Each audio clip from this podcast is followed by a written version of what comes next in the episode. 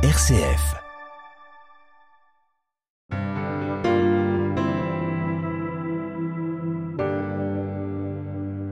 Aujourd'hui, chers auditeurs, je vous propose de nous interroger sur les mécanismes ou schémas responsables de l'addiction.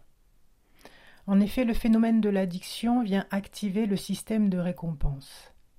Quand j'aurai fini ce travail, je fumerai une cigarette. Quand la journée sera finie, je boirai un verre. Ou encore, avec tout ce que je traverse en ce moment, j'ai bien le droit de m'accorder ces gourmandises. Avec ce monde qui va mal, je peux bien me poser sur mon téléphone et me distraire. Vous l'aurez compris, au départ, nous nous accordons un plaisir qui vient soulager une tension. On se dit même que c'est pour notre bien.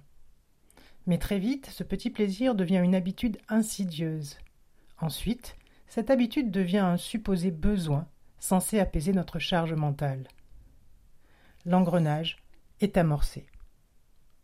Mais il faut savoir qu'en contrepartie de ce messager chimique du plaisir, ou autrement dit la dopamine, le cerveau va mémoriser le stimulus agréable et demander de répéter le comportement qui l'induit. Une des représentations les plus connues pour illustrer à quel point nos réactions sont induites et dépassent notre choix conscient l'expérience de Pavlov, qui, associant systématiquement un son à l'arrivée de la nourriture, réussit à faire saliver les animaux dès la perception du son. L'animal avait alors appris à associer un stimulus neutre, le son, avec un stimulus porteur de sens, la prise de nourriture. On en déduit que le cerveau associe, comme un réflexe, le stimulus et l'action qui suit.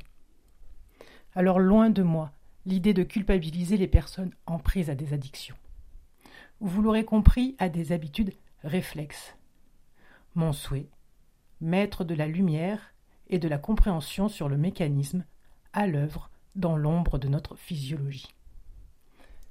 Ma proposition, vous donner des éléments qui activent la dopamine et tenter de créer de nouveaux circuits neuronaux. En somme, de petit à petit, créer de nouveaux stimulus qui active notre sphère du plaisir et de là notre système de récompense. Alors, certains me diront plus facile à dire qu'à faire. Et ils auront raison. Ces pistes relèvent de bons conseils d'hygiène de vie. Ne m'en voulez pas, j'exerce la naturopathie. Voici donc neuf pistes. La première. Manger des aliments riches en tyrosine acide aminé précurseur de la dopamine, comme par exemple l'avocat, le gruyère, les amandes, les lentilles ou les œufs. En deux, faire de l'exercice. En trois, passer plus de temps dehors. En quatre, méditer ou prier. 5. Écouter de la musique.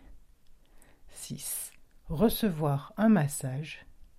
7. Caresser un animal. 8 dormir. 9. Prendre une douche froide. Qu'allez-vous choisir comme manière pour détourner votre système de récompense? Bien sûr, la liste n'est pas exhaustive. Pour ma part, je vous laisse. Je pars en balade avec mon chien. Le moyen pour moi d'en cocher trois, voire même quatre. Passer du temps dehors, faire de l'exercice, caresser un animal et méditer. Je vous souhaite à tous de trouver de nouvelles pistes de plaisir réconfortant, valorisant, épanouissant, et d'en faire des habitudes. Sachez juste que pour quitter une mauvaise habitude ou intégrer une bonne habitude, le cerveau a besoin de 21 jours. C'est par la répétition que le corps apprend. Bien à vous.